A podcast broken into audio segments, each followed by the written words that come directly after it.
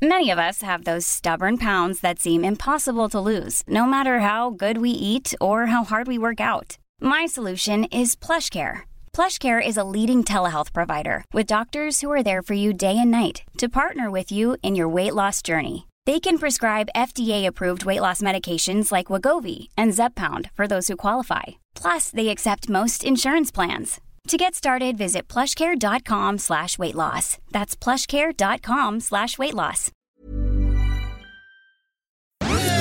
Dixo presenta Fuera de la caja con Macario Schettino. Dixo is back.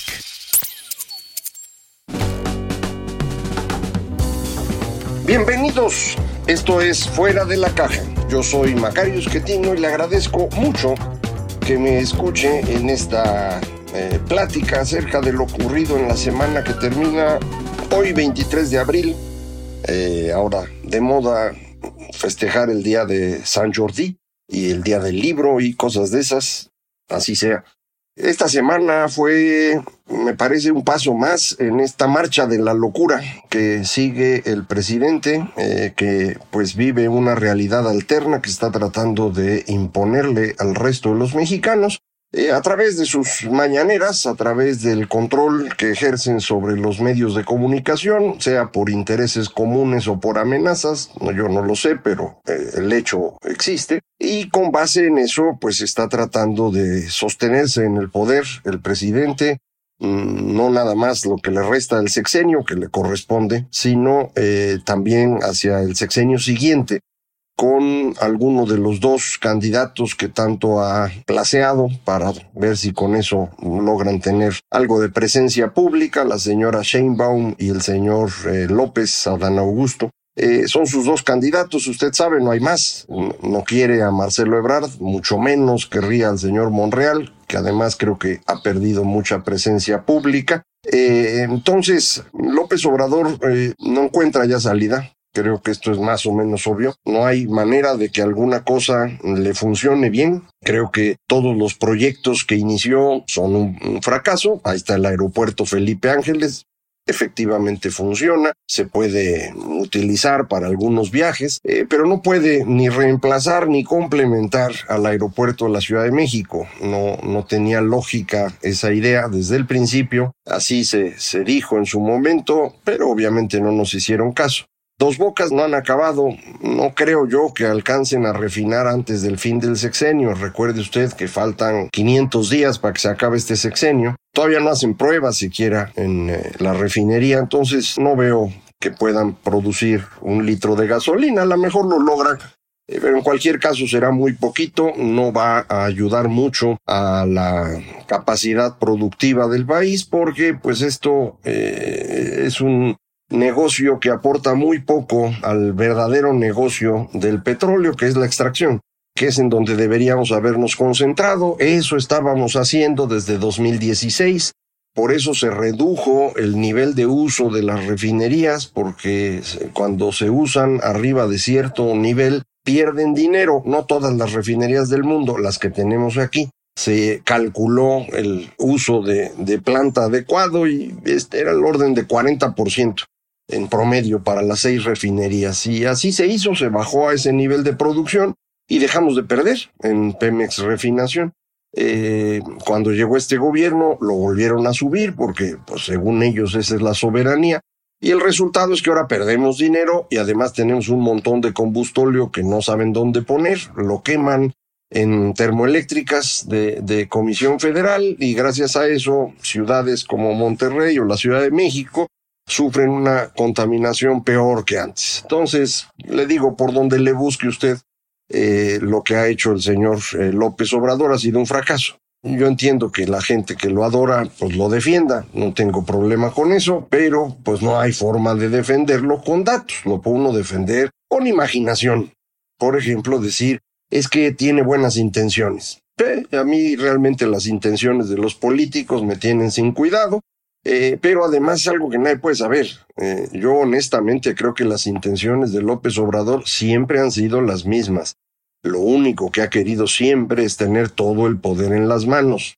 Yo lo conocí hace 26, 27 años y creo que así era desde entonces, sigue siéndolo hoy. Eh, debería ser claro para todos, pero hay gente que no quiere ver. Y ya dice el libro, no hay peor ciego que el que no quiere ver. Eh, no tiene resultados, pero sí va generando problemas. Eh, sobre todo desde junio de 2021, la elección intermedia, empezó a generarse problemas él mismo. Antes los problemas pues, eran para usted y para mí, que si se cancela el aeropuerto de la Ciudad de México y si usted vive en la ciudad, pues se puede esperar ya años de suplicio en lo que queda del viejo aeropuerto, o puede usted esperar una caída en la inversión, todo eso ha ocurrido efectivamente, y esos errores, que a lo mejor son parte de una estrategia para empobrecer y lo que usted quiera, en realidad no son errores que afecten al presidente, lo que sí lo afecta son los errores políticos. Y ahí es donde creo yo que ha empezado a tener pues una serie ya muy larga de equivocaciones, desde haber pensado que ganaría la elección intermedia, reaccionar nombrando de inmediato a Claudia como candidata, luego buscar a alguien que le hiciera un poco de contrapeso, que fue Dan Augusto, los dos sin carisma. Eh, mucha gente dice que la oposición no tiene candidatos, pues el que no tiene candidatos es López, ¿no? Estos dos no sirven para nada. Y la oposición pues presentó 13 candidatos esta semana en un evento de dos días, eh, lunes y martes. Se realizó con poca cobertura eh, de medios, a lo mejor usted ni se enteró. Puede ver las eh, presentaciones en YouTube, en el canal de Atypical TV. ahí están las presentaciones. Fueron cinco mesas en donde hubo 13 personas que quieren ser presidentes de México. hubo en cada mesa un presentador del tema a mí me correspondió ser el presentador del último tema, que era la economía, y estuvieron conmigo como candidatos José Ángel Gurria e Ildefonso Guajard. Eh, moderaba la mesa eh, Cecilia Soto. Lo puede usted ver, no me voy a meter en detalles de esto, pero ahí hay 13 personas que quieren la candidatura de oposición. Creo que faltaron algunos gobernadores que están en funciones y pues no deben hacer eso, no son como Claudia, pues o, por ejemplo, alguna persona que yo creo que debería ser candidata y no quiere, pues vamos a ver, a lo mejor se pueden sumar otros más. Pero pues eh, de esos 13, pues yo veo 9, 10 que con toda tranquilidad están muy por encima de Claudia y Adán Augusto. Así que oposición hay, candidatos hay, eh, lo que no hay en este momento es una cobertura pareja. Y es obvio, el presidente se dedica a hablar, de eso vive, cree que se gobierna hablando. Y entonces ocupa todos los espacios posibles, no, no permite que otros eh, discursos entren en la competencia, porque piensa que así puede ganar. Eso no es una mala idea, eh, yo creo, es una buena forma de tratar de ganar pero después de cinco años sí se necesitan algunos resultados. Eh, usted me dirá, en realidad no importa mucho porque mira, la economía no le está yendo mal. Y tiene usted razón, efectivamente la economía los primeros tres meses del año, en realidad los primeros dos meses del año fueron muy buenos. Ya marzo ya no tanto, no sé, abril vamos a ver cómo termina. Y con ese arranque de enero y febrero, pues eh, la gente puede estar más o menos tranquila para una persona normal que no se dedica a andar viendo noticias ni buscando información, pues el día a día hoy es muy parecido a como era hace 5 o 10 o 15 años, con la diferencia de que ahora pues eh, alguien de su familia recibe una lanita de parte del gobierno. Entonces todas esas personas eh, pues no ven mal el gobierno López Obrador y lo siguen respaldando. Eh, la popularidad del presidente, ya lo hemos platicado, no es excepcional, es similar a la que tuvieron en su momento los presidentes previos, con la única excepción de Peña Nieto, a quien nadie quería, pero todos los demás estaban más o menos al mismo nivel que está hoy López Obrador. Eh, está bajo López Obrador de la popularidad o reconocimiento eh, o aceptación que tienen el Instituto Nacional Electoral o la Suprema Corte de Justicia que han sido sus dos enemigos recientes. Ya con el Instituto Nacional Electoral ya no se ha metido estos días, en parte porque pues ya se fueron los que lo hacían enojar, logró meter ahí un par de personas suyas, a ver qué tanto logra afectar la operación del instituto. Yo, yo tengo mis dudas, creo que no va a poder hacer mucho. Eh, pero pues eh, su principal problema ahora es la Suprema Corte de Justicia. Él esperaba controlarla por completo con la señora Yasmín Esquivel como presidenta. Eh, esto no ocurrió. la presidenta de, de, la Suprema Corte, la ministra Norma Piña, pues le estaba pegando una tunda monumental al presidente porque el presidente actúa de forma contraria a la Constitución. Esa es la razón. yo no veo duda alguna. Está muy claro, le habíamos dicho aquí hace mucho tiempo, esta ley de Guardia Nacional la iba a rebotar la Corte, porque pues, no puede la Guardia Nacional adscribirse a la Secretaría de la Defensa si la Constitución dice que va a tener mando civil. La Secretaría de la Defensa no es mando civil, no vaya usted a creer las tonterías que dice el eh, ministro Saldívar, una persona que alguna vez tuvo reputación. Eh, dice que, pues como todos los eh, secretarios son subordinados al presidente, pues ese es mando civil. No importa si es el ejército, la Fuerza Aérea, la Armada de México, esa es una estupidez monumental que no merecía decir Saldívar, pero pues allá él, su conciencia, su historia, eh, su imagen, problema de él. pero pues la Corte echó atrás esto, como eh, echó atrás el tema electoral y como habría echado atrás el tema eléctrico si Saldívar no hubiera manipulado la votación. Porque esas tres reformas que intentó el presidente en esta legislatura 65 eh, son absurdas las reformas. Tendrían que ser constitucionales. Lo intentó en los tres casos, perdió en los tres casos. Y como no salió la reforma constitucional, entonces hizo una reforma legal como si la constitucional hubiese ocurrido, es decir, sobre bases que no tienen que ver con la constitución.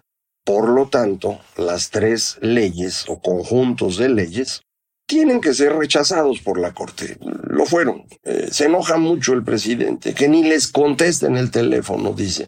Eh, esto es una eh, forma de actuar ya muy, muy lejana de lo que es una república de lo que es la división de poderes, de lo que es la mínima decencia política, eh, pero es López Obrador. No, no, no, no estamos hablando de que fue una cosa que nadie podía saber, como dicen. No, esto era claro desde hace mucho. Él nunca le ha importado la ley, nunca le ha importado nadie más que él mismo y el poder en sus manos. Por eso el desafuero tenía sentido, porque efectivamente López Obrador desacató una orden de la Suprema Corte de Justicia en 2005 para mostrar que el poder lo tiene él y nadie más. Porque no le importa lo que opine ninguna otra persona, ni siquiera la Suprema Corte de Justicia. Entonces, eh, que me digan ahorita que ahí se polarizó el país, que, que López Obrador fue perseguido, este ha sido el gran cuento de él, el convertirse en víctima, en engañarlo a usted diciendo que él tiene buenas intenciones y ha tenido éxito con un cierto número de mexicanos. No sé si son los mismos hoy que los que eran antes, no sé cuántos van a ser para 2024. Eh, lo que sí parece que, va a ocurrir es que el enfrentamiento que yo le había comentado que tendríamos en 2024 al término de una elección en caso de que ella perdiera, probablemente ocurra antes. Eh, habíamos comentado, ¿no? Eh, no va a poder con el INE, va a haber elección, la va a perder, creo yo, vamos a ver qué ocurre, pero si la pierde, le garantizo que va a decir que no se va. Y como está en la presidencia, bueno, pues eh, no se va a querer salir del palacio y, eso va a llevar a un conflicto.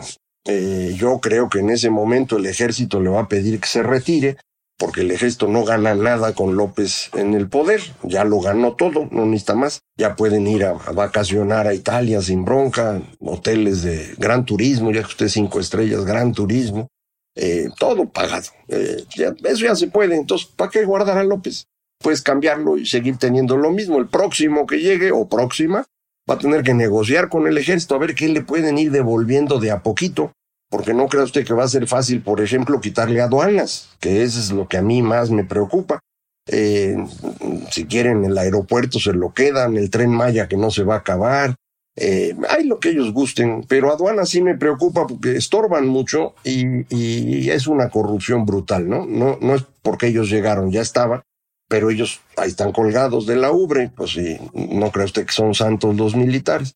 Entonces, este enfrentamiento que yo esperaba para el 24 tal vez ocurra antes. Eh, ya el presidente pues está enfrentando a la Suprema Corte, esto ya es una ruptura institucional muy seria, pero además ya le entró el ánimo de Juan Escutia, se acaba de echar un rollo ahí monumental sobre la defensa de la soberanía y que vayamos a las armas porque los gringos nos están invadiendo al tratar de detener el comercio de fentanilo y por andar espiando a los amigos del presidente. Esto ya es un problema, ¿no? Eh, yo sí veo bien complicado qué vamos a hacer. Eh, hay que recordar que, bueno, las armas en México, eh, en el lado legal, pues sí, casi todas las tiene la Guardia Nacional, el Ejército, la Marina. Las armas ilegales, pues las tienen los otros, ¿no? Que son, le digo, unos son amigos del presidente, otros no creo, porque son competidores. Pero pues la gente normal, pues no tenemos nada, ¿no? unos cuchillos de cocina, pero pues con eso no se puede hacer mucho. Eh, vamos a ver cómo se pone esto, pero ya no me, ya no estoy tranquilo al respecto. Eh, sí veo un presidente totalmente fuera de sus casillas, que no está entendiendo absolutamente nada de lo que ocurre y cuyos seguidores son todavía más tontos. Se, logró organizar gracias a Movimiento Ciudadano, creo que en particular a Salomón Chertorivsky, que el presidente de Ucrania, el señor Zelensky, eh, diera un discurso para, para la Cámara de Diputados y, pues la Junta de Coordinación Política reclamó que eso ocurriera, eh, lo cual mereció un, reconocimiento de la Embajada de Rusia. Eh, esto es realmente de locos, verdaderamente. Yo entiendo que esto pase en países como Nicaragua, Venezuela, países pequeños, ya muy destruidos, controlados totalmente por una persona o un grupo de personas. México es bastante más grande que eso, bastante más complejo. Eh, la inmensa mayoría de los mexicanos está atendiendo sus propios asuntos y por lo tanto no se da cuenta de esto. Eh, y creo que en el momento en el que sea necesario eh, que se den cuenta, esto va a tronar, va a ser un, eh, un momento muy complicado de administrar. Insisto, eh, para ese momento no contamos con los mecanismos de coordinación. Por eso me, me, congratulo de este proceso ciudadano de las manifestaciones del 13 de noviembre y 26 de febrero, que ahora cuajó en esta semana en la presentación de los 13 candidatos. Eh, le digo, no hubo mucha cobertura, no es que sea un evento determinante, pero es un paso más en un proceso de, intentar coordinar a la ciudadanía de manera paralela a lo que hacen los partidos políticos. Ni siquiera sabemos cuántos partidos políticos vamos a tener. En la elección del Estado de México, el PRI se juega su supervivencia. Si el PRI no gana Estado de México, el PRI no existe. Es decir, va a tener Coahuila y, digamos Durango, pero prácticamente con eso se convierte en un partido ya ni testimonial. El PRD lo mismo, está todavía muy por abajo. Entonces, ¿con quiénes, qué partidos pueden jugar en la elección del 24 y cómo lo van a hacer? Pues no es claro. ¿Cuál es su conexión con una ciudadanía eh, que en este momento no está viendo lo que ocurre con claridad? Pues yo creo que ninguna. Entonces, la emergencia de estas organizaciones civiles a mí me parece una gran cosa. Eh, porque pueden ayudarnos a procesar estos momentos difíciles que vamos a tener enfrente, que ya empezaron, que fueron mucho antes de lo que yo esperaba, eh, y que son resultado de un presidente que ya prácticamente vive en otro planeta. Eh, insisto, él cree que hablando se gobierna, eso puede ser muy útil durante un tiempo, pero eventualmente hay que tener resultados, hay que tener algo para vender y, él no tiene nada, todo lo perdió. Entonces no tiene salida y ahora tiene más enemigos que antes, incluyendo a gobiernos extranjeros. Se ha metido en conflictos internacionales que no entiende eh, y se ha metido mal. Entonces eh, los próximos meses van a ser bien complejos. Eh, ojalá y, esto pueda administrarse sin mayor dificultad para que podamos llegar a la elección del 24 y decidir entre nosotros. Pero le insisto, el conflicto que yo esperaba después de la elección ya lo tenemos al borde en estos días. Eh, mucho cuidado para estar analizando las cosas. Aquí vamos a seguir porque creo que va a ser más necesario que en otras ocasiones. Usted no se preocupe, aquí seguimos platicando cada semana en Fuera de la Caja.